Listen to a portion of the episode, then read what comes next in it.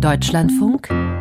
Sonntagsspaziergang Legen wir die Schuldenbremse und alle Finanzprobleme mal kurz zur Seite. Dem Takt des heutigen Tages angemessen werden wir gleich einen stillen, mysteriösen, verträumten, sentimentalen Aufenthalt im belgischen Brügge erleben und nachher dann auf den Spuren von Caspar David Friedrich mit dem Fotoapparat den Orten nachspüren, die den Meister inspiriert haben.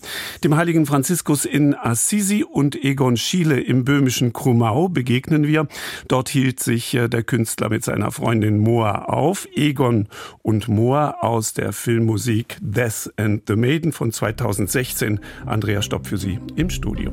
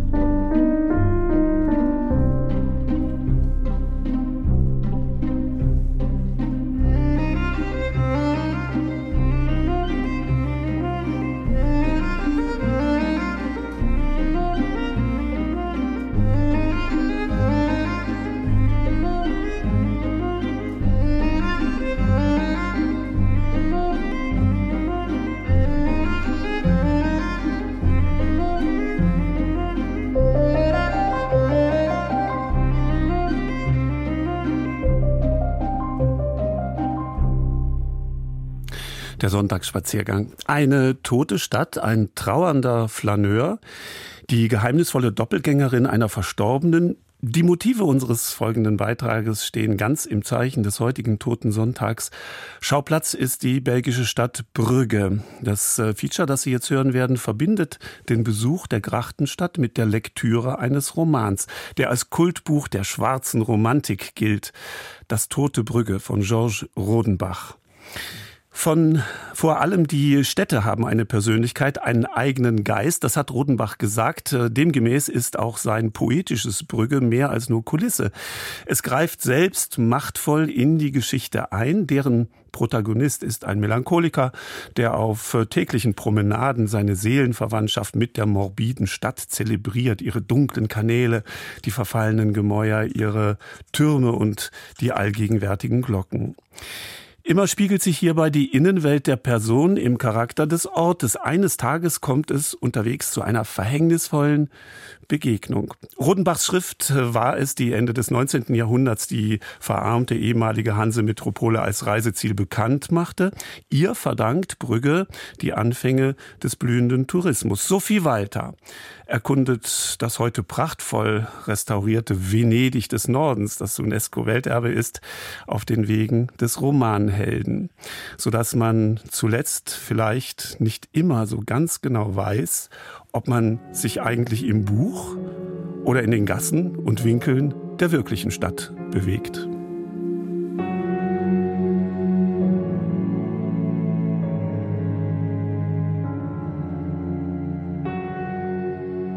Vorwarnung. In dieser leidenschaftlichen Betrachtung wollen wir auch und in erster Linie eine Stadt auftreten lassen.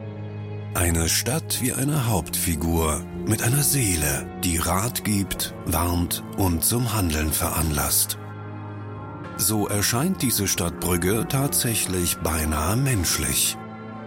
Ihre Macht regiert die, die dort verweilen. Sie formt sie nach ihren Bauwerken und ihren Glocken.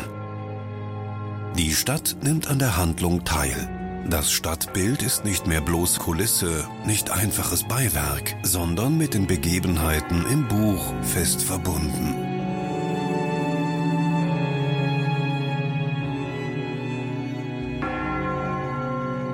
Das Buch, dem Georges Rodenbach diese Worte voranstellt, ist la Mort, das tote Brügge.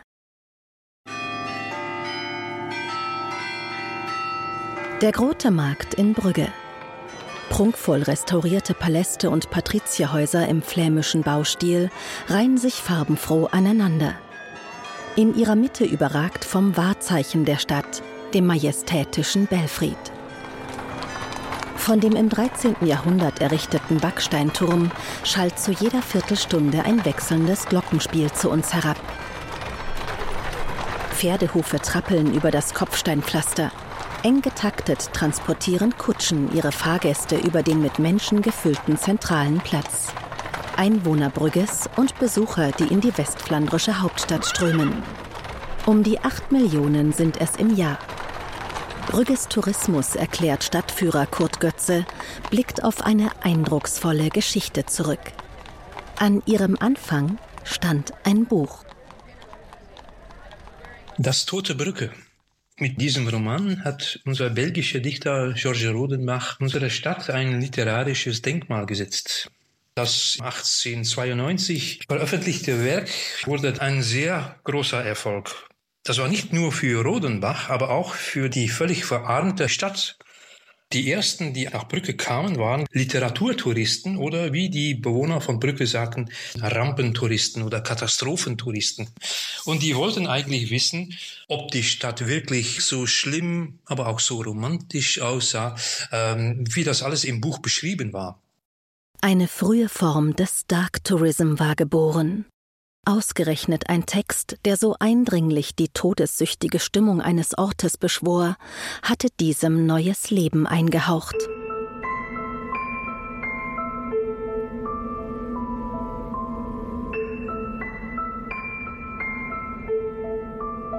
Das Morbide, die Verbindung von Liebe und Tod, die quasi religiöse Verehrung der Frau, femme fatale und narzisstischer Müßiggänger, Rodenbachs düstere, tragisch endende Liebeserzählung fing idealtypisch den Geist des Fin de siècle ein und vereinte dessen zentrale Motive.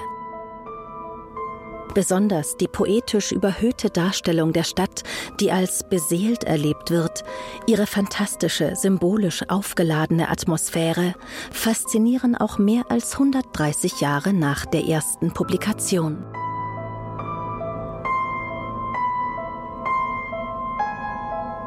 Jede Stadt ist ein Seelenzustand, und kaum hat man sie betreten, so teilt sich dieser Zustand mit und geht in uns über. Er ist wie ein Fluidum, das sich einimpft und das man mit der Luft in sich aufsaugt.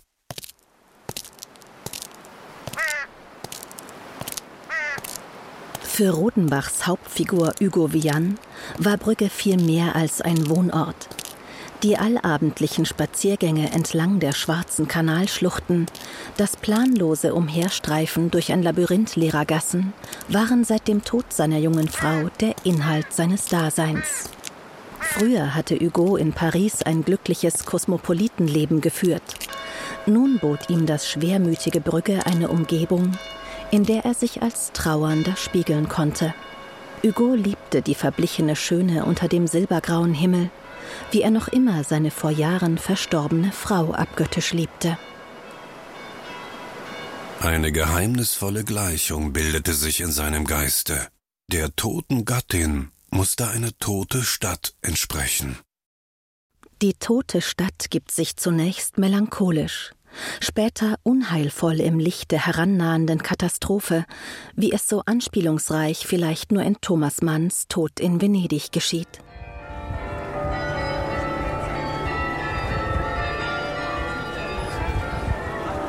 Auf unserem Gang durch Brügge Rodenbachs Flaneur folgend verlassen wir den Marktplatz. Wir begeben uns durch die Wollestraat zu der nur wenige Gehminuten entfernten, meist bewunderten Ansicht der Altstadt, von wo aus Hugos rituelle Streifzüge täglich ihren Ausgang nahmen. Georges Rodenbach hat die Wohnung seines Helden an eine der malerischsten Ecken von Brücke verlegt, den Rosenhutkai. Von seinem Fenster aus blickte Hugo Viane nach dem Belfried auf die Heiligenblutbasilika und auf eine mächtige Trauerbuche hier am Ufer des Kais.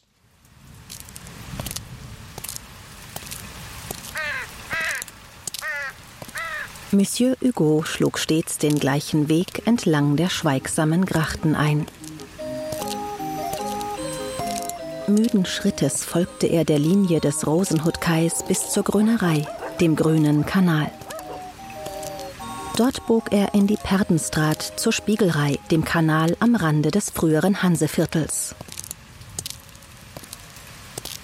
Wenn Rodenbachs Brügge ein Organismus war, dann waren die in der Stadt verzweigten Kanäle, Reihen genannt, seine Adern. Erstarrte Adern, aus denen das Leben gewichen ist, seit das Meer nicht mehr in ihnen pulsierte. Die Beschreibung der leblosen Kanäle spielt dabei auf einen schicksalhaften Wendepunkt der Stadtgeschichte an, erläutert Kurt Götze. Seit dem 13. Jahrhundert war Brücke zu einer der reichsten Hansestädte Europas aufgestiegen. Als aber gegen Ende des 15. Jahrhunderts der Zugang zum Meer versandete, ja, dann ging Brücke langsam nieder.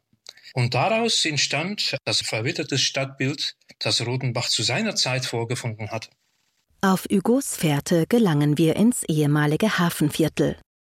Dort erinnert am Jan van Eyck Platz ein Denkmal an Brügges berühmten Maler vor einer Kulisse, die selbst wie ein begehbares altflämisches Gemälde anmutet. Kaufmannshäuser in kräftigen Farben restauriert, zeugen vom einstigen Wohlstand, als hier der Warenverkehr florierte und Brügge mit der Welt verband.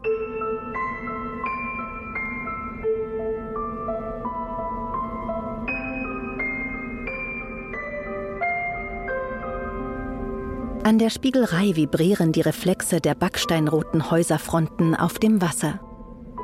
Rodenbachs Held liebte es, wenn die Stadt sich im Spiegel ihrer Kanäle verdoppelte. In diesem Abbild lösten sich ihre realen Konturen auf. Ihre Farben das Blau des Himmels, das Rot der Dachziegel, das Grün der Pappeln flossen zu einer diffusen Mischung zusammen. Hugos tote Stadt war eine graue Stadt. Als sein Seelenraum sollte sie die Färbung seines Gemüts annehmen. Durch ein Wunder dieses Himmelsstriches findet eine gegenseitige Durchdringung aller Farben statt. Alle zu lebhaften Töne werden abgeblendet und in einen träumerischen Gesamtton aufgelöst.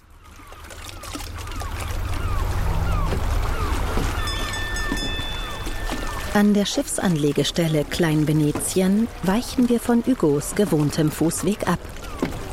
Wir steigen in eines der offenen Boote, um das grachtendurchzogene Venedig des Nordens aus der Wasserperspektive zu entdecken. Unser Bootsführer navigiert uns durch die von Brücken überwölbten Wasserstraßen. Mal so breit wie Boulevards, gesäumt von Häuserzeilen mit getreppten Giebeln, so weit der Blick reicht. Dann wieder enge Passagen zwischen aus dem Wasser ragenden, efeu bewucherten Puppenhäuschen.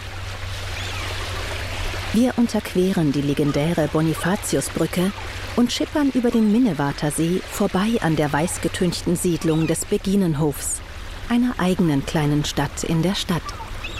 Ungerührt vom Bootsverkehr ziehen neben uns Schwäne ihre Bahnen. Die vielen Schwäne auf den Grachten hier in Brücke unterstreichen bei Rodenbach den stillen, monotonen Rhythmus der Stadt. Heute sind die Schwäne aber nicht nur auf dem Wasser, aber überall anwesend. Wir haben die in Spitze geklöppelt oder auch in Schokolade gegossen. Und das Brüchse Schwänchen ist die offizielle Stadtpraline und das wohl beliebteste Souvenir.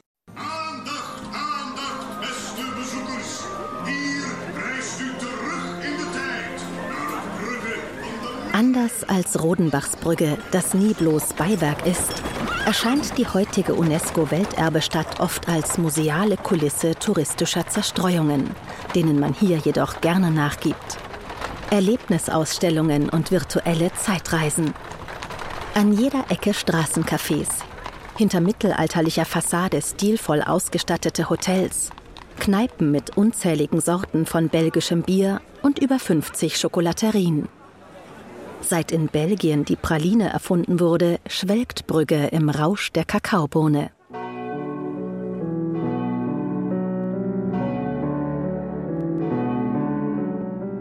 Unser trauernder Flaneur würde sein karges, entsagungsreiches Brügge heute kaum wiedererkennen. Und doch sollte die Stadt auch für ihn noch unerwartete Sinnenfreuden bereithalten. Eines Tages, Hugo war wieder im Zwielicht der nebligen Gassen unterwegs bricht in sein erinnerungsschweres Dasein plötzlich die Gegenwart ein.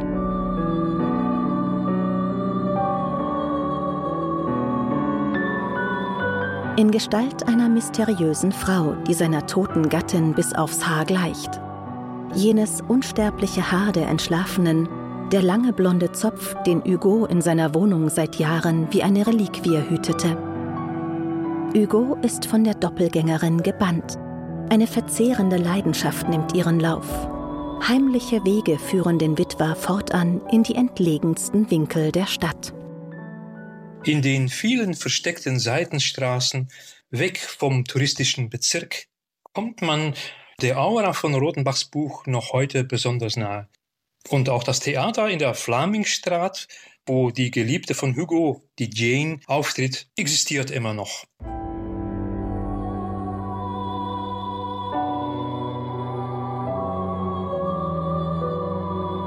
Jane, das Double der Toten, macht Brügge endgültig zum Ort eines abgründigen Vexierspiels.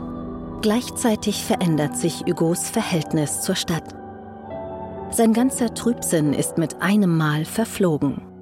Er sah die starre Stadt nicht mehr, die in den tausend Bändern ihrer Kanäle wie verschnürt dalag. Die Stadt der vergangenen Tage, das tote Brügge. Er ging getrost durch ihre Stille, als wäre auch sie aus ihrem Grabe auferstanden und stände da wie eine neue Stadt, der alten gleich. Unbehelligt von Brügges Tristesse will Hugo seine Passion auskosten. Doch sollte sein Glück nicht von Dauer sein. Je mehr Hugo versucht, die Geliebte mit der toten Gattin zu verschmelzen, indem er sie etwa bedrängt, die Kleidung der Verstorbenen zu tragen, desto mehr entlarvt sich für ihn die Ähnlichkeit als Trugbild. Janes Haar ist gefärbt, ihre Schönheit scheint aufgeschminkt, ihr Charakter vulgär. Von der Geliebten ernüchtert wendet sich Hugo abermals der Stadt als Gegenüber zu. Er will sich ihr wieder anähneln, ihr zum Gleichnis werden und dem Gebot ihrer Steine folgen. Sie wurde wieder zur Hauptperson seines Lebens, mit der er die meiste Zwiesprache gepflogen, nach der er sich am meisten gerichtet und der er die Gründe zu allen seinen Handlungen entlehnt hatte. Er geriet jetzt wieder mehr in den Bann ihres mystischen Antlitzes.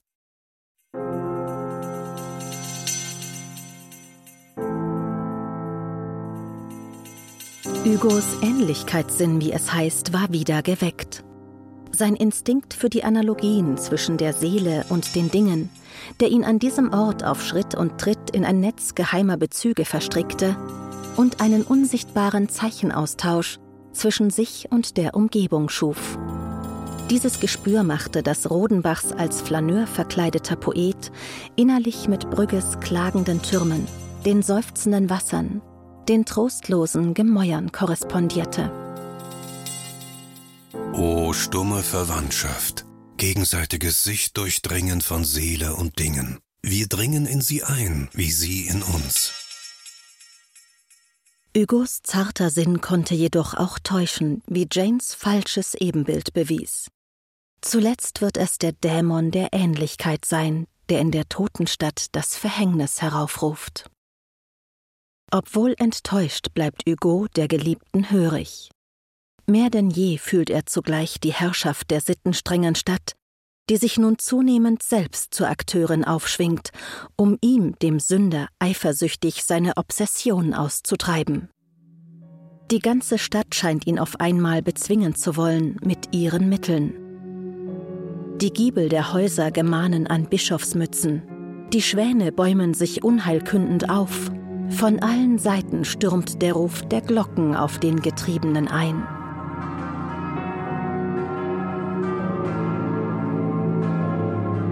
Die Glocken sprachen so eindringlich, erst freundlich ratend, bald aber unbarmherzig mit grimmem Schelten.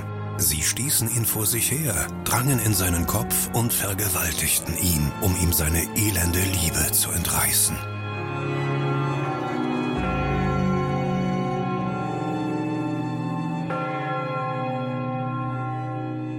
Gegen Ende des Romans sucht Hugo Zuflucht in den Klöstern und Kirchen.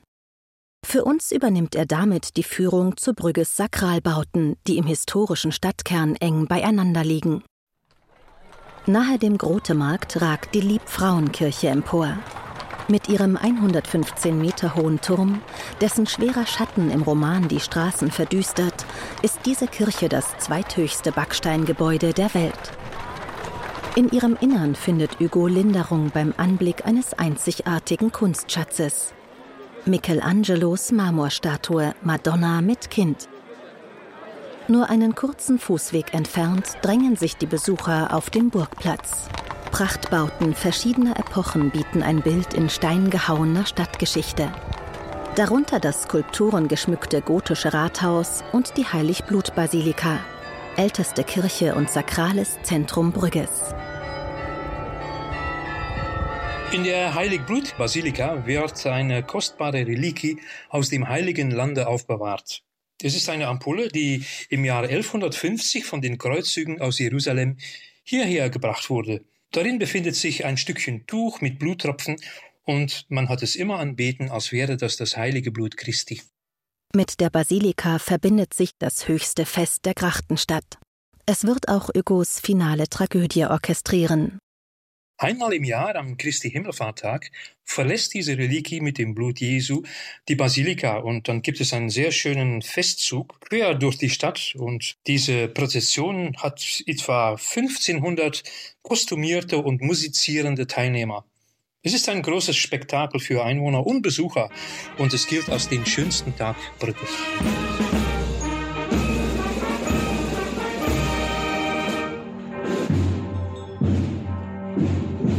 Während auch bei Rodenbach die Stadt an Christi Himmelfahrt ihrem Höhepunkt entgegengeht und die Prozession mit der heiligen Reliquie unter Hugos Fenster am Rosenhutkai vorbeizieht, treibt hinter der Fassade Jane mit Hugos ganz persönlichen Reliquien ihren Spott.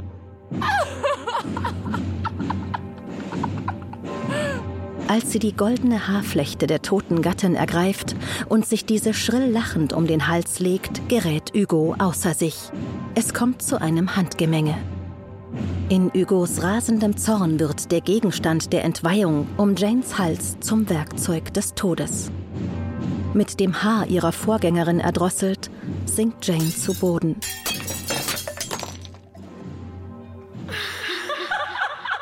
In diesem Moment wird Hugo zum zweiten Male Witwer. Beide Frauen sind sich nun im Tode gleich. Hugos alte Ordnung, sein ewiges Idol, ist auf schaurige Weise wiederhergestellt. Der Dämon der Ähnlichkeit hat gesiegt.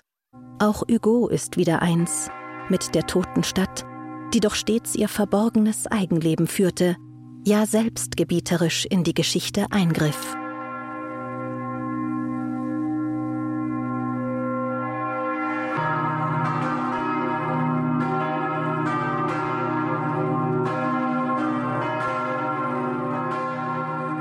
Die Prozession war in die Kapelle des heiligen Blutes zurückgekehrt. Alles, was gewesen, war verklungen. Ein Schein von Leben, eine Auferstehung für kurze Morgenstunden. Die Stadt war wieder verödet. Und Hugo sprach immerfort vor sich hin, Tod, Tod, tote Stadt.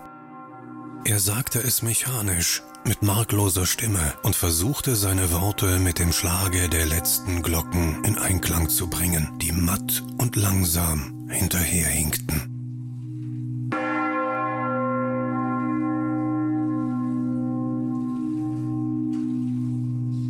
Kaum ein Buch ist so eng mit einer Stadt verbunden wie der Roman von Georges Rodenbach mit Brügge. Und kaum eine Figur ist mit der Topographie ihrer Umgebung so verhängnisvoll identifiziert wie der Romanheld Hugo Vian. Der Gedanke, dass das Schicksal einer Person von der Aura des Ortes abhängt, an dem diese verweilt, wird in Brüschler Mord tödlich auf die Spitze getrieben.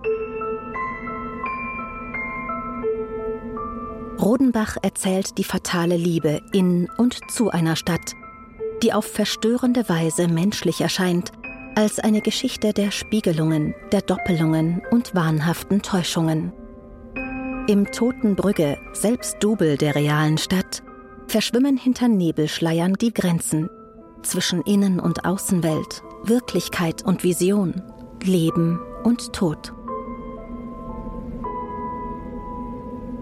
Das einstige Kultbuch der dunklen Romantik erfuhr jedoch gerade am Ort seiner Handlung nicht immer den Respekt, der seiner Bedeutung für die Stadt, besonders ihren Fremdenverkehr, entsprochen hätte. Zwar erinnert eine Bronzeplakette nahe der Jan van Eyck-Statue an den Dichter, doch es hätte viel mehr als das sein können, bedauert unser Stadtführer einen unwiederbringlichen Verlust. Brüschlamort hat aus Brücke einen Mythos geschaffen. Das Buch ist ein kultureller Element der Stadt geworden, aber die Bevölkerung hat es nicht immer so geschätzt, wie es es verdient hätte. Die Einwohner haben zum Beispiel um das Jahr 1895 ein Denkmal verweigert, ein Denkmal, das der große Auguste Rodin zu Ehren Rodenbachs errichten wollte. Die streng katholische Bevölkerung hat immer Rodenbachs Werk zu morbid oder zu dekadent gefunden. Zurück am Grotemarkt hat sich der Platz gegen Abend deutlich geleert. Die Tagesausflügler sind abgereist. Wir betreten die traditionsreiche Buchhandlung Der Rechere. Ein eigener Bereich präsentiert Romantitel, deren Schauplatz Brügge ist. Darunter Brüsch la Mort in verschiedenen Ausgaben und Übersetzungen. Der an seinem Ursprungsort eher ungeliebte Klassiker sei vor allem bei Besuchern gefragt, berichtet die Inhaberin. Sie empfehle ihn daher auch als literarischen Wegweiser zu Vierteln der Stadt, die weniger bekannt und deshalb umso spannender seien.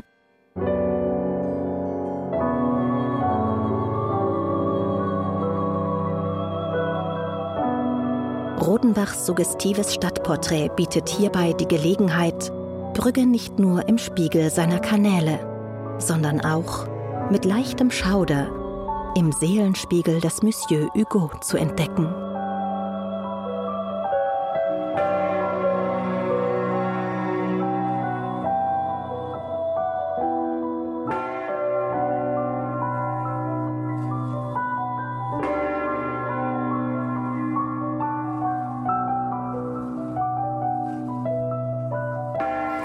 Sophie Walter, die Autorin dieser literarischen Betrachtung der belgischen Stadt Brügge.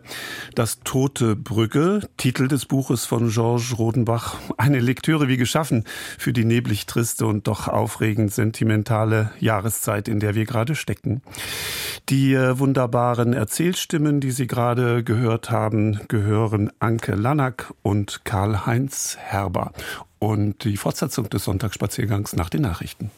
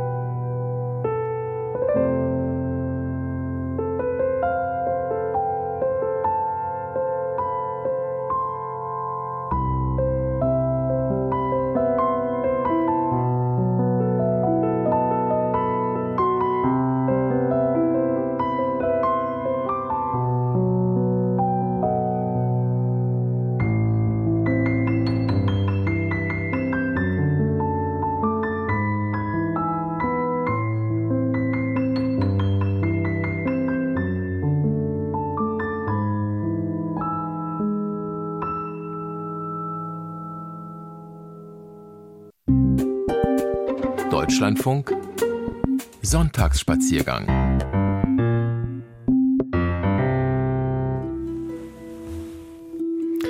Der zweite Teil unserer heutigen Ausgabe der Reisenotizen aus Deutschland und der Welt. Äh, nachher werden wir Sie nach Assisi in die Heimat äh, des großen Heiligen Franziskus führen. Auch nach äh, Krumau in Böhmen geht es mit dem Maler Egon Schiele.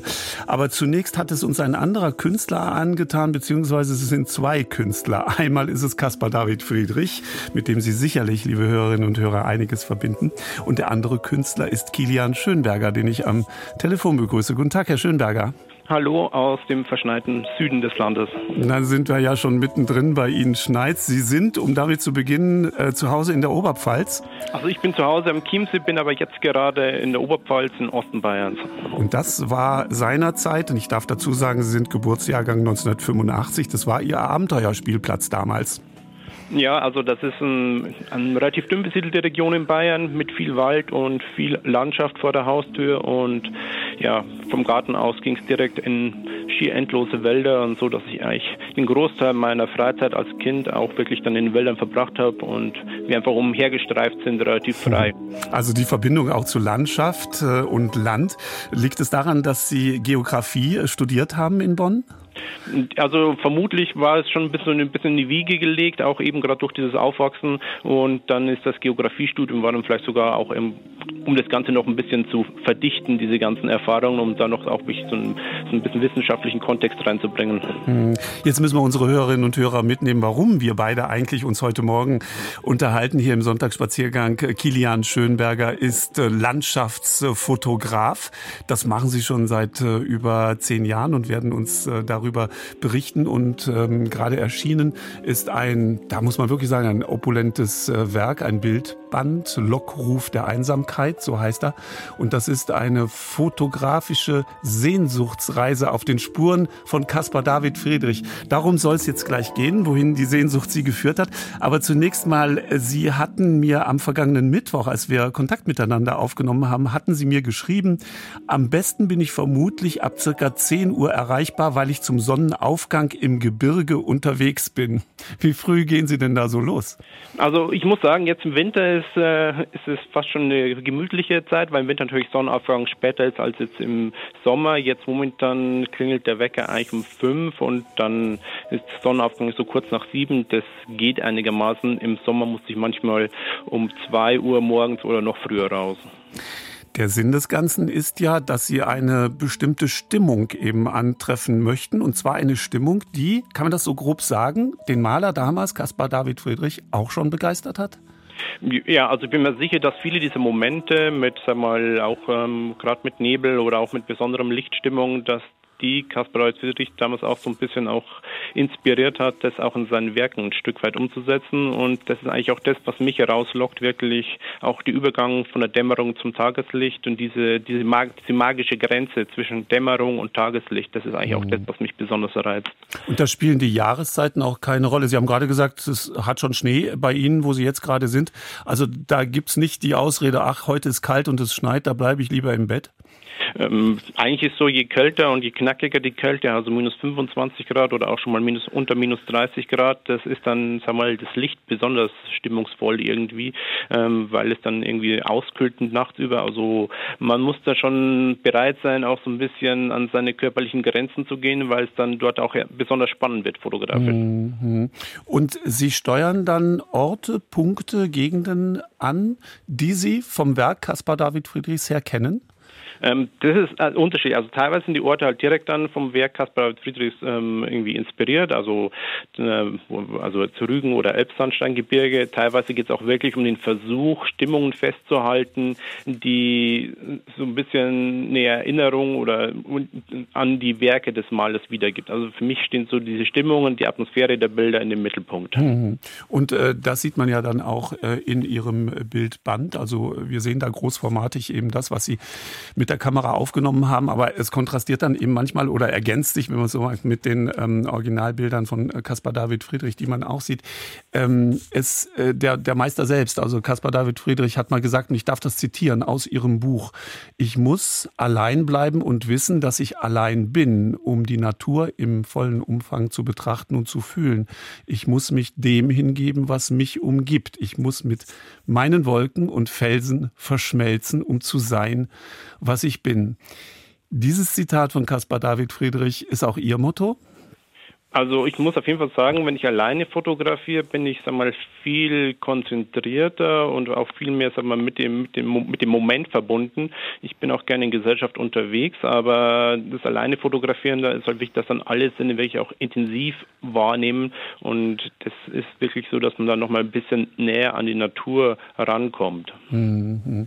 Äh, dieses äh, Werk, das Sie vorgelegt haben, betrifft ja ähm, Punkte, Orte, Gegenden äh, in ganz Deutschland. Also wir sind heute heute im Sonntagsspaziergang mal im eigenen Land in Deutschland ähm, ähm, unterwegs. Wie ist die Auswahl zustande gekommen? Beziehungsweise könnte es noch viel dicker sein, dieses Buch?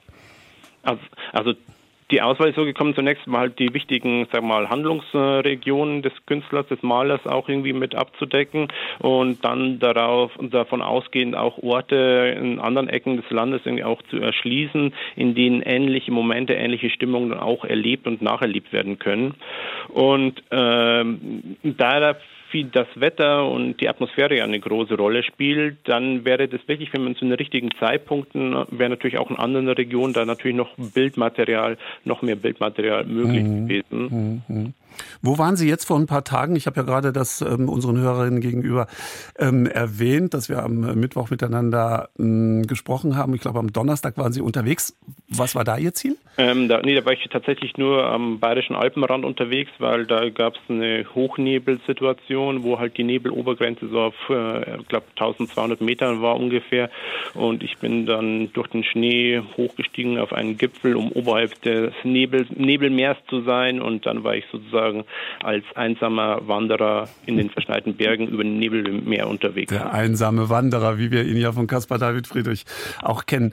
Lassen Sie uns gleich dann eben auch über das Rüstzeug äh, sprechen, was äh, Sie brauchen, nämlich wie mir scheint, eine ganze Menge meteorologisches Wissen und so weiter. Das werden wir gleich machen. Ich äh, sage unserer Hörerschaft noch mal dazu, heute im Sonntagsspaziergang Gespräch Kilian Schönberger, Landschaftsfotograf, Lockruf der Einsam Einsamkeit.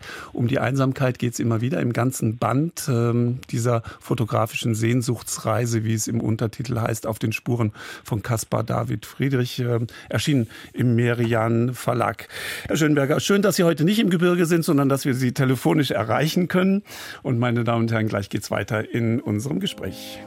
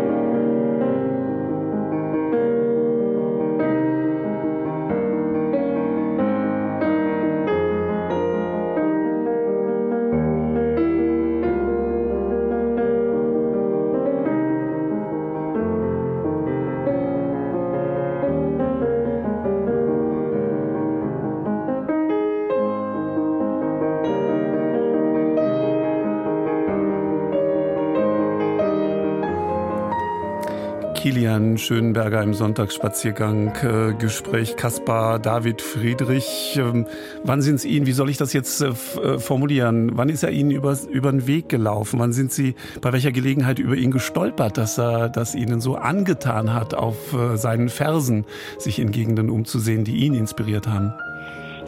Also zum ersten Mal beginnen bin ich, war glaube ich schon relativ früh. Es war glaube ich ein, so ein Jugendlexikon, wo natürlich dann auch als eines der bekanntesten Bildern der Wanderer über dem Nebelmeer abgebildet war. Und das Bild hat mich damals auf jeden Fall schon fasziniert. Und dann ist, bin ich ihm immer wieder im Leben auch begegnet und auch gerade noch bei meiner Diplomarbeit dann wo ich Landschaftsdarstellungen der Werbung analysiert hat, wo auch oft äh, so äh, Kompositionen, die von Friedrich äh, irgendwie inspiriert waren, auch verwendet wurden. Und so bin ich eigentlich immer so, je mehr ich fotografiert habe, desto mehr Caspar David Friedrich äh, Inspiration gab es eigentlich auch in meinem Leben. Hm.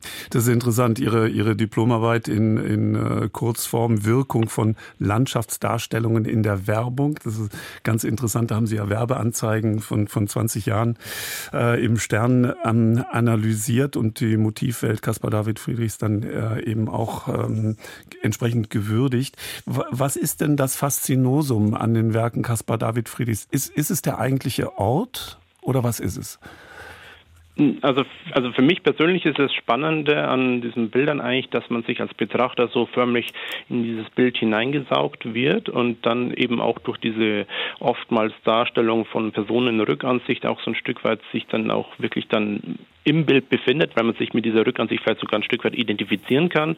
Und dann tritt man ein in so eine kleine Welt für sich. Und das ist das Spannende von den Bildern, dass sie für, sich für mich auch zeitlos machen, ähm, eben weil sie nicht wirklich eins zu eins Dokumentation von natürlichen Orten sind. Mhm. Und es ist immer die, die Stimmung und die Gestimmtheit, äh, wenn man auf die Bilder schaut, äh, die einen dann auch vergessen lassen, wo ist denn das jetzt genau aufgenommen. Bei Ihnen ist das aber anders, weil Sie sind ja an diesem Ort und der Ort spielt genau genauso wie die Stimmung äh, für das Nachempfinden der Wirkung äh, dieser Bilder dann eine große Rolle. Ja, also als Fotograf ist man natürlich so ein bisschen mehr an die Realität gebunden mm, und ist dann wirklich an realen Orten. Für mich ist dann die Herausforderung, wirklich an den Orten zu sein, wenn die Stimmung auch wirklich passt. Da hat der Maler natürlich eine größere Freiheit in seiner, ähm, seinem Atelier und ich musste mir mehr oder weniger wirklich ein ein größeres Wissen erstmal aneignen, um überhaupt die richtigen Stimmungen festhalten zu können. Und, der, Sie, und Sie arbeiten ja mit Technik, das heißt, vieles ist dann zu Hause oder in, in, in Ihren Werkstätten äh, dann was gemacht werden muss. Weiß man eigentlich, wie Caspar David Friedrich, hat er wirklich mit der äh, Staffelei gesessen und äh, gemalt? Ähm, das, also er war sehr viel mit seinem Skizzenblock unterwegs. Es existieren ja unheimlich viele hunderte von auch Bleistiftskizzen, wo er draußen praktisch wirklich diese Orte dann auch skizziert hat, die, die realen Orte. Und dann hatte er dann in, in, Dresden über lange Zeit sein Atelier, wo er dann vor der Staffelei stand, ähm, in einem grauen ähm, Wandermantel und dort in seinem Atelier praktisch die Bilder umgesetzt hat und hat dieses Atelier eigentlich auch wirklich bloß morgens und abends verlassen, mhm. um die Inspiration auf Wanderungen und Spaziergänge Mhm. Und jetzt nochmal, Sie haben das vorhin schon angedeutet, äh, zu, zu Ihrer Planung. Sie gehen Sie müssen gut vorbereitet in die Natur gehen. Welche Bestandteile müssen Sie berücksichtigen? Sie hören den Wetterbericht am Vorabend. Ja, nee, also ein Wetterbericht hören alleine, das bringt erstmal noch nicht so viel. Also ich muss man wirklich, also man bekommt höchstens eine leichte Ahnung, was mhm. passieren könnte, aber man muss sich wirklich mit Wetterkarten beschäftigen, Luftfeuchtigkeit, Temperaturkarten, Windgeschwindigkeiten, also wirklich alle, alle meteorologischen Größen so ein bisschen muss man im Auge bewahren und da fange ich eigentlich schon mehrere Tage vorher mit an und dann verfeinert sich das immer weiter und dann kann ich dann morgens, wenn ich dann aufwache, kann ich ungefähr sagen, welcher Ort dann genau der richtige ist, wo ich hingehen muss und dann natürlich gibt es auch noch so Mikro Mikrowetter, also wirklich das kleinräumige Wetter, das im Wetterbericht überhaupt nicht vorkommt. Und das ist dann auch oft Erfahrung. Und das stimmt dann meist auch überein oder kommt es dann auch schon mal vor, dass Sie dann, wenn Sie irgendwo oben sind oder vor Ort sind, dann enttäuscht sind, Sie sagen, ah, leider ist meine, meine Vorhersage so nicht eingetreten? Also meistens stimmt schon, was mir natürlich passieren kann, dadurch, dass ich auch so ein bisschen auf Nebel aus bin. Dann kann es natürlich sein, dass ich aber einen Standpunkt mir aussuche, der geschätzt 100 Meter über der Nebeloberfläche liegen sollte und der Nebel ist ja dynamisch, bewegt sich auf und ab und dann kann es ja schon mal vorkommen, dass der Nebel dann auch kurz mal ansteigt, gerade bei Sonnenaufgang passiert ist und dass der Nebel dann mich verschluckt, dass ich dann mitten im Nebel bin, anstatt drüber. Also das kommt davor, aber es ist ein bisschen auch meine Risikobereitschaft bei den Aufnahmen geschuldet. Mhm. Wo, wobei Sie das äh, nochmal unterstreichen, dieser Nebel, das ist äh, ein wichtiges Stilmittel, war bei, bei Friedrich und ist auch bei Ihnen. Ja, weil also für, für mich ist halt Nebel so eine Möglichkeit, so ein bisschen auch so, auch die Orte, die ich fotografiere, so ein bisschen aus der Gegenwart herauszuholen. Also gerade wenn so Tal, die Täler im Nebel verschwinden, dann verschwindet auch die meiste Infrastruktur und so ist es für mich der Nebel so ein bisschen wie eine Art Leinwand, wo ich so ein bisschen auch meine Komposition gestalten kann. Jetzt muss ich Sie natürlich auch fragen, wenn Sie dann wohlbehalten wieder in der Wärme ähm, Ihrer, weiß nicht, ob man sagen kann, Werkstatt äh, sind, äh, zu Hause und sich die Bilder anschauen, die Sie mitgebracht haben. Äh, in Zeiten der Digitalisierung wird da noch viel nachbearbeitet, ähm, gefotoshoppt oder sind das ehrliche Fotos? Ähm, also, also, mir ist es schon wichtig, dass die Orte schon dargestellt werden, wie ich sie selbst erlebt habe. Also es ist nicht so, dass ich irgendwie den Vordergrund in die eine Richtung fotografiere und den Hintergrund in die andere mhm. Richtung. Also das soll der Ort wiedergeben. Ähm, aber natürlich so ein bisschen also die Helligkeit oder Kontrast, dann gibt es dann schon kleinere Anpassungen eben auch, weil man mittlerweile oder zumindest ich dann auch mit dem RAW-Format fotografiere, sodass die Bilder zunächst mal sehr, sehr sehr flau und sehr, sehr kontrastarm sind. Mhm. Ähm, und, aber ich versuche dann praktisch meine subjektive Wahrnehmung des Ortes mit meinen Bildern wiederzugeben, so wie ich die Momente erlebt habe. Mhm.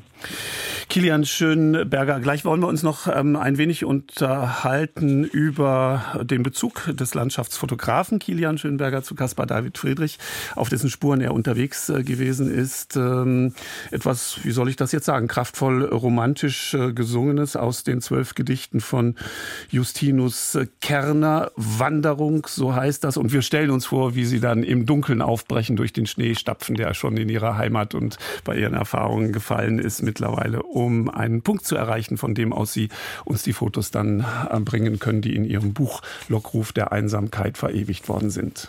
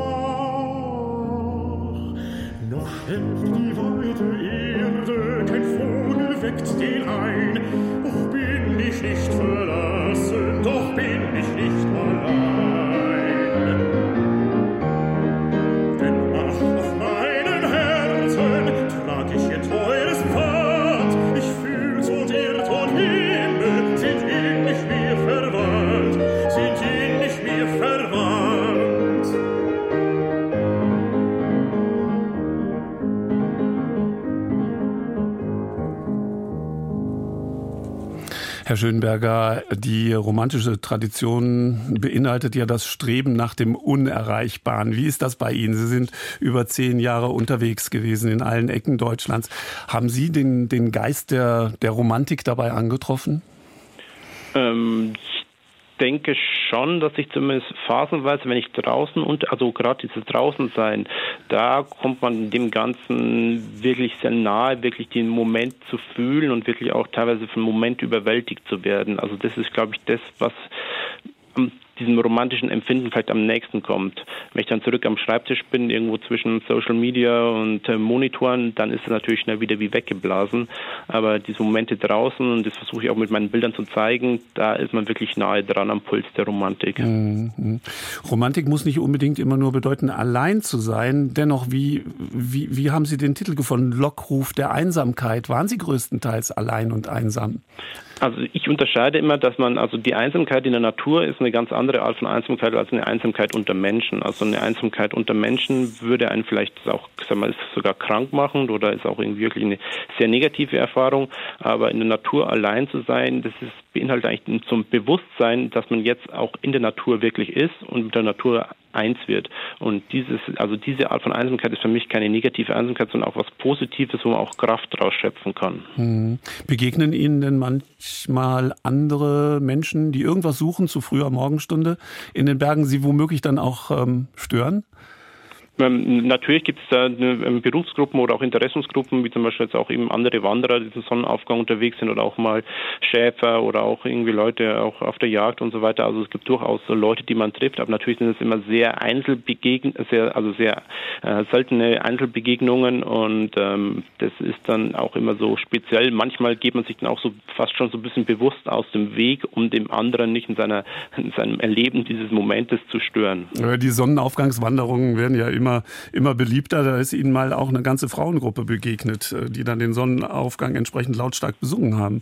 Ja, das kann natürlich vorkommen. Also wenn man jetzt heutzutage auf sagen wir, relativ populären Gipfeln unterwegs ist, dann ist dort morgens deutlich mehr los, als es vielleicht noch vor 10 oder 20 Jahren war. Und ich bin dann einmal, war eine Frauenwandergruppe und ich habe jetzt auch nichts weiter gedacht, bin ein bisschen weitergegangen, um meine Aufnahmen zu machen. Und dann, als die Sonne über den Horizont kam, wurde da ein mehrstimmiger Chor mit lautstarkem Halleluja angestimmt. Und das hat mich dann schon so ein bisschen aus den, von den Socken gehauen, weil ich eigentlich nicht mit gerechnet habe, dass dann plötzlich da lautstark um mich herum gesungen wird. Um dieses alles bereinigen Sie dann das, was Sie äh, dann im Buch auch äh, verwirklicht haben. Kurz noch, war, war Friedrich, Caspar David Friedrich, war der einsamer unterwegs als Sie? Ähm, ich glaube, er war vom Typ her zunächst mal auch noch ein bisschen einzelgängerischer als ich, so insgesamt. Mhm.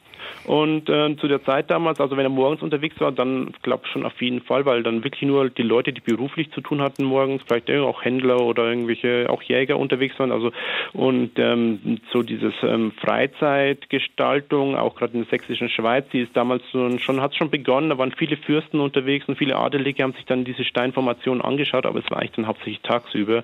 So, ich kann mir auch gut vorstellen, dass er denen aus dem Weg gegangen ist. Sie, Sie haben, äh, Herr Schönberger, nirgendwo Tiere abgelichtet, bewusst? Ähm, ja, das liegt so ein bisschen, dass ich mir als Landschaftsfotograf mit Einstellungen fotografiere, wo die Tiere dann immer schon weg sind, bis ich die Kamera auf sie richte. Also ähm, ich sehe viele Tiere, aber ähm, ich, ich, ich erwische sie eher selten. Gut, ähm, Herr Schönberger, wir müssen unser Gespräch leider beenden. Ich empfehle das äh, wirklich, dieses Buch, was auch was Schönes ist für die Weihnachtszeit, Lockruf der Einsamkeit. Äh, man kann gemütlich drin blättern auf dieser Sehnsuchtsreise auf den Spuren von Caspar David Friedrich, wie es im Untertitel heißt, im Merian Verlag erschienen. Wo, wohin geht's? Sie haben mit Sicherheit schon die Meteorologie wieder im Griff. Wohin geht's demnächst? Also ich muss mal abwarten, es sind eher unruhige Zeiten mit viel Wind und viel Niederschlag. Also es soll, glaube, fast 40, 50 Zentimeter Schnee fallen im Alpenbereich. Also ich werde auf jeden Fall im Laufe der Woche einmal wieder mich mit Schneeschuhen dann hochquellen und dann doch einen glücklichen Moment hoffentlich erleben. Freut Sie das, wenn das Wetter richtig wild ist? Ähm, ich sag mal, es kommt immer so ein bisschen drauf an, aber ich finde es schon toll, auch, auch an der Küste zum Beispiel, wenn man sich dann in den Sturm stellt und einfach wirklich die Elemente auf der eigenen Haut spüren kann. Das ist schon irgendwie eine sehr schöne Erfahrung. Kilian Schönberger, vielen Dank für das äh, Gespräch im Deutschlandfunk im Sonntagsspaziergang und guten Weg für Ihre nächsten Unternehmungen. Vielen Dank.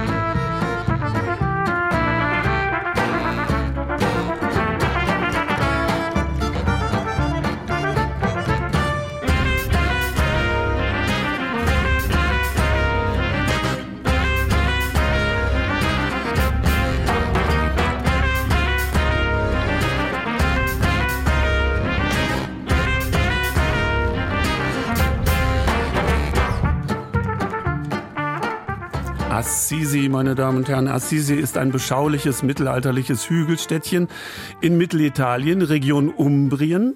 Neben dem Anbau von Rot-, Weiß- und Roséweinen sowie einer exzellenten Olivenölproduktion Und nicht zu vergessen die schwarzen Diamanten der Küche, also die Trüffel, die hier überall prächtig gedeihen, ist Assisi natürlich als die Heimat des heiligen Franziskus bekannt.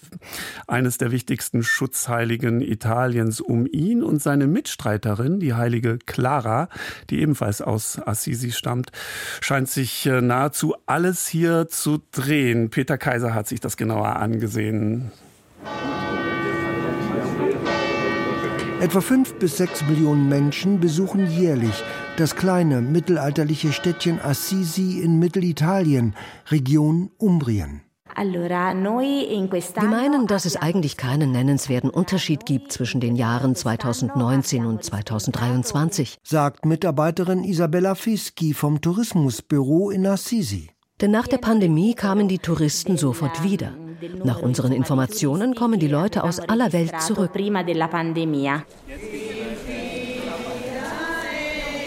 Jeder zweite Besucher, heißt es, kommt nach Assisi aus persönlichen Gründen. Jeder dritte Besucher tut es aus religiösen Motiven. Denn Assisi ist die Geburtsstadt des heiligen Franziskus von Assisi und der heiligen Clara.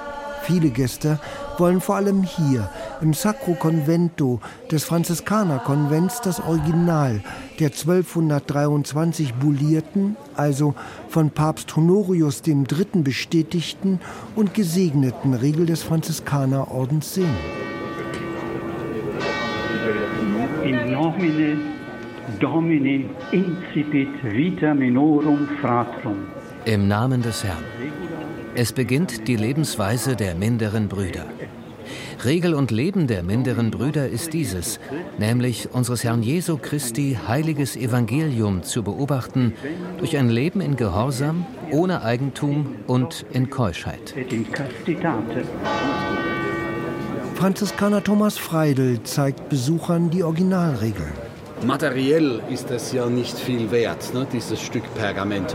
Für uns natürlich unschätzbar wertvoll und bedeutend. Das ist ja immerhin ein Dokument, das Franziskus selber in der Hand gehalten hat. Also etwas, das uns direkt mit dem Ursprung verbindet. Der heilige Franziskus lebte von 1181 oder 1182 bis 1226 in Assisi. Er war der Sohn des reichen Tuchhändlers Pietro de Bernardone und dessen Ehefrau Giovanna.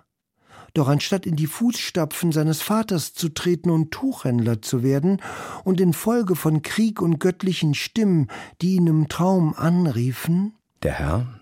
Wer kann dir Besseres geben, der Herr oder der Knecht? Franziskus? Der Herr. Der Herr? Kehre zurück in deine Heimat, ich will dein Gesicht in geistlicher Weise erfüllen. gründete Franziskus den Orden, der rasant wuchs. Wenige Jahre nach der Gründung kamen schon über 5000 der sogenannten minderen Brüder zu einem Konvent zusammen. Franziskus aber suchte die Einsamkeit zur Orientierung. Wie etwa in der Einsiedelei Carceri in den Steineichenwäldern des Bergs Monte Subasio, etwa 800 Meter hoch oberhalb von Assisi. Wahrscheinlich schenkten Benediktiner Franziskus hier eine kleine Kapelle und eine Grotte. Heute ist der Eremo della Carceri ein kleiner Klosterbau in einer steilen Waldschlucht. An einer steinernen Brücke steht noch die Eiche, in deren Zweigen die Vögel saßen, denen der Heilige gepredigt haben soll. Diakon Klaus Mühlberger vom Bayerischen Pilgerbüro sagt vor Ort in strömendem Regen, Der preist in allen Gott. Er sieht in allen, in dem Unsichtbaren, in dem Kleinen der Natur, in der kleinen Blüte, in der kleinen Blume, in dem kleinen Blatt, erkennt er die Handschrift Gottes, die Liebe Gottes. Und das preist er in dieser Schöpfung in höchsten Tönen. Höchster, allmächtiger, guter Herr, Dein sind der Lobpreis, die Herrlichkeit und Ehre und jeglicher Segen. Dir allein höchster gebühren sie und kein Mensch ist würdig, dich zu nennen. Frieden. Dieses Wort Frieden hier. Aber was sagte Franziskus, als er hier heraufkam? Frieden ist hier und Gott. Darum wählte Franziskus immer die Höhlen. Die Weite Umbriens, hier in Assisi, mitunter durch Winde geprägt, die durch das Rieti-Tal fegen, grüne Hügel mit Olivenhainen und Weinstöcken, sandsteinfarbenen Gebäuden, der Festungsruine Rocca Maggiore, die seit dem Jahr 2000 zum UNESCO-Weltkulturerbe gehört, der Kirche San Damiano, die zu Lebzeiten des heiligen Franziskus eine aufgelassene und schon fast verfallene Kirche war. Hier vernahm Franziskus die klare Aufforderung Franziskus, geh und baue mein Haus wieder auf, das, wie du siehst, ganz und gar in Verfall gerät.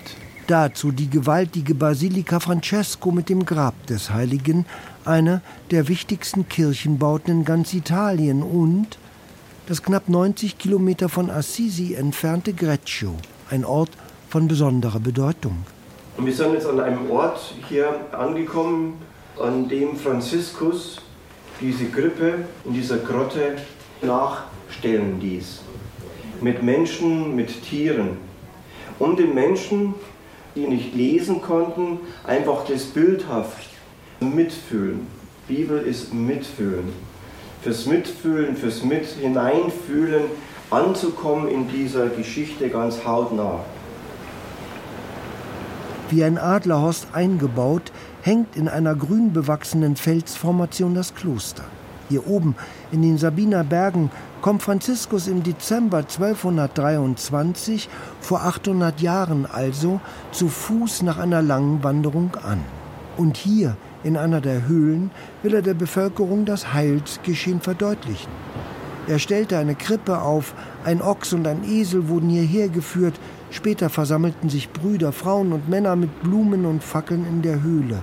Die erste Darstellung der Weihnachtskrippe war entstanden. Bis heute ist sie gültig. Auch die Tirolerin Susanna ist ergriffen. Auf die Frage, wie wohl die Menschen damals auf die Krippendarstellung hier reagiert haben mochten, sagt sie, ich glaube, dass es für die damalige Bevölkerung ein einzigartiges Erlebnis war.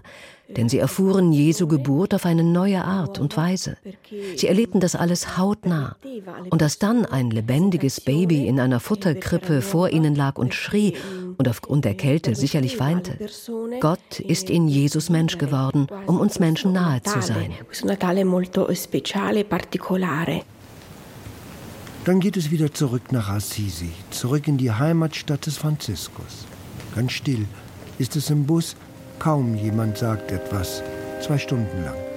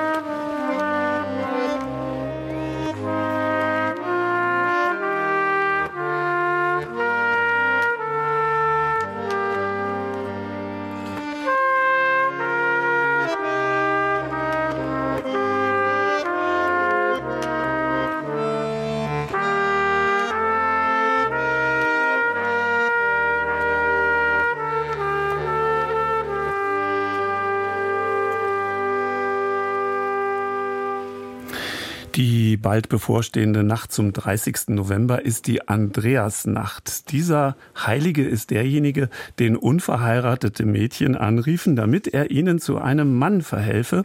Und wir hören jetzt eine seltene Aufnahme des Andreas Gebetes. Der Volksglaube sagt, dass sich einer Jungfrau, die dieses Gebet spricht, ihr zukünftiger Geliebter offenbart. Heiliger Andreas, ich bitte dich, Bettstatt, ich tritt dich, lass mir erscheinen, den Herz allerliebsten mein.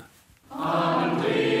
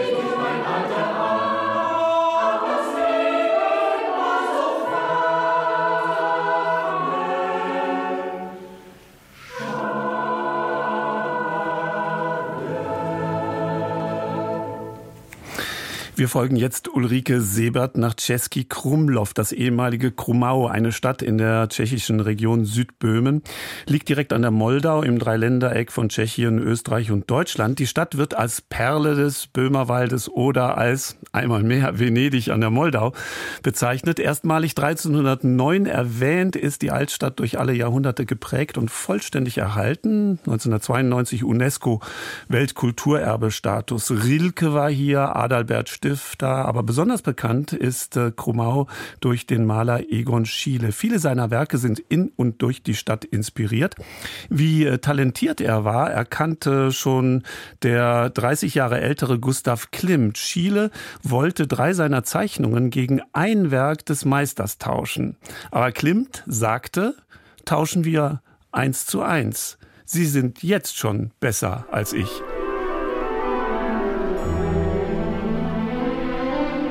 Krumau ist selbst sehr interessante Stadt. Darum sind wir auch auf dem UNESCO Welterbeverzeichnis. Krumau hat einen Reiz für bildende Künstler, aber auch für Schriftsteller und für breite Publikum. Wir hatten Glück, dass der Schiller war verliebt ins Krumau, dass so viele Werke sind beeinflusst von Krumau und können wir nur weiter traurig sein, dass äh, niemand hat hier was gekauft. Ja. Leider. In 30 Jahren, wann wir hier sind, hat sich nichts gefunden. Verschiedene Geschichten habe ich gehört. Zum Beispiel in einem Haus hat eine Frau im Dachraum Zeichnungen gefunden, hat geglaubt, es ist irgendwelche Pornografie, hat das ausgebrannt und so. Aber niemand weiß, welche Frau, welches Haus. Wissen Sie, das sind so Geschichten.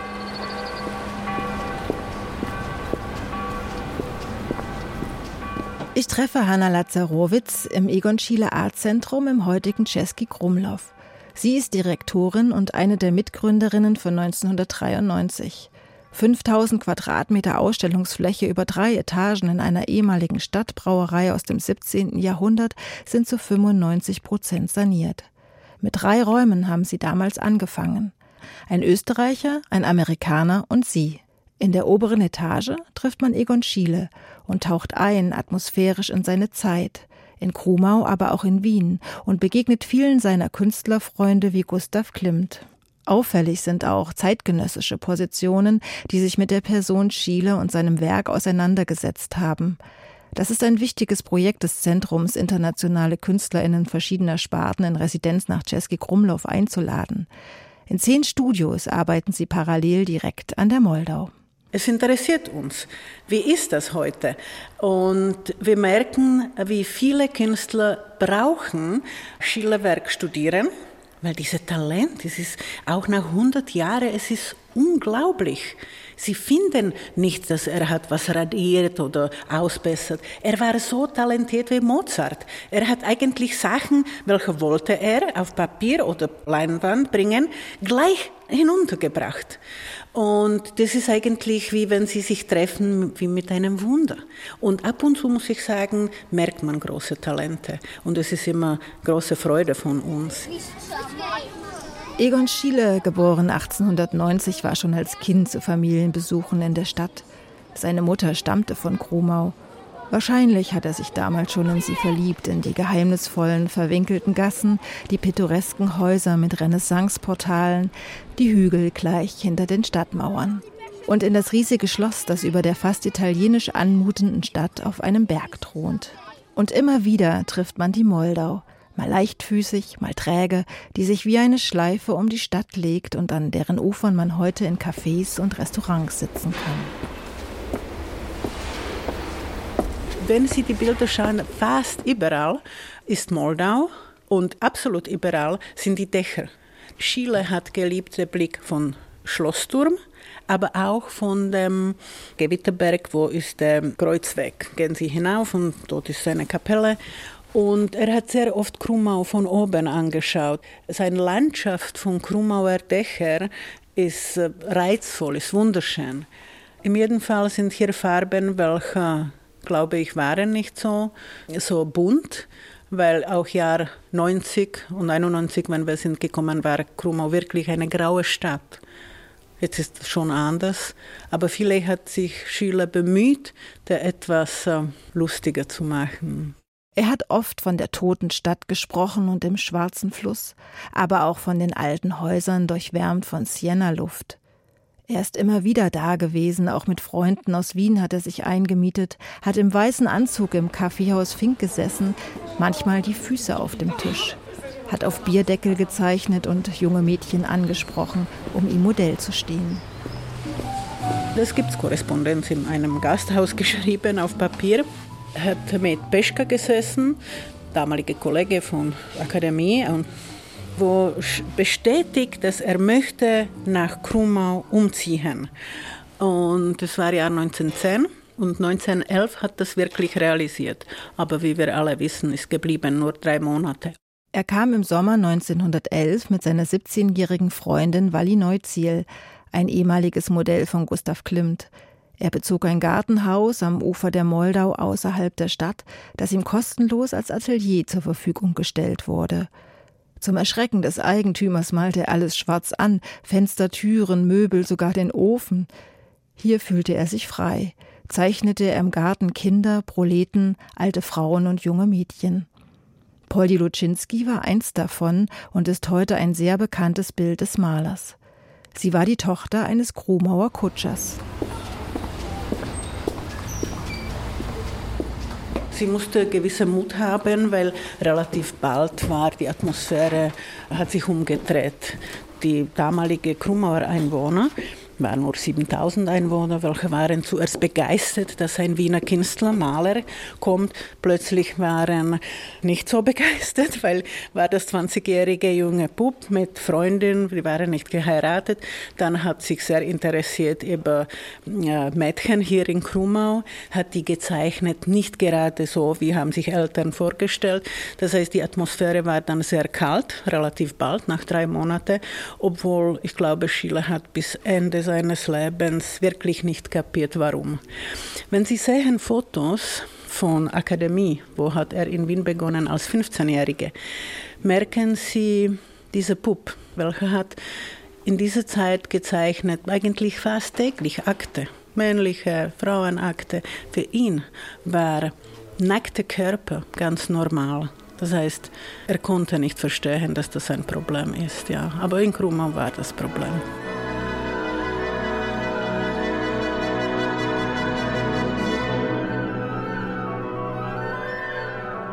Zeitlebens war er inspiriert von der Stadt und viele junge KünstlerInnen sind es heute noch immer. Und immer wieder von ihm und seinem Werk. Im Egon Schiele Art Zentrum kann man viele spannende Arbeiten sehen, die ihn lebendig halten. Geht man aufmerksam durch Czeski Krumlov, verschwimmt die Stadt in seine bunten Landschaften. Und vielleicht sieht man ihn noch heute in einem der Cafés an der Moldau sitzen. Und ich möchte hinzufügen, die meisten Krumau-Arbeiten befinden sich im Leopold-Museum in Wien, zwei in der Nationalgalerie Prag, aber auch in New York, in Japan und in Israel. Am 31. Oktober 1918 ist Egon Schiele 28-jährig an der spanischen Grippe verstorben. Er hinterließ 3000 Arbeiten auf Papier und 300 Gemälde. Viele seiner Zeichnungen wollte er nach dem Krieg noch kolorieren. Aber dazu kam es dann leider nicht. Von Ulrike Sebert stammte dieser Beitrag und wir schließen damit unser Reisenotizbuch für heute. Der tschechische Komponist Leos Janacek, ein Zeitgenosse von Egon Schiele mit dem Titel Eifersucht. Eifersucht unter den Models, den Frauen, den Mädchen rund um Schiele gab es äh, sicherlich auch die ein oder andere Eifersüchtelei, wie überliefert ist. Andreas Stopp freut sich auf ein Wiederhören nächsten Sonntag.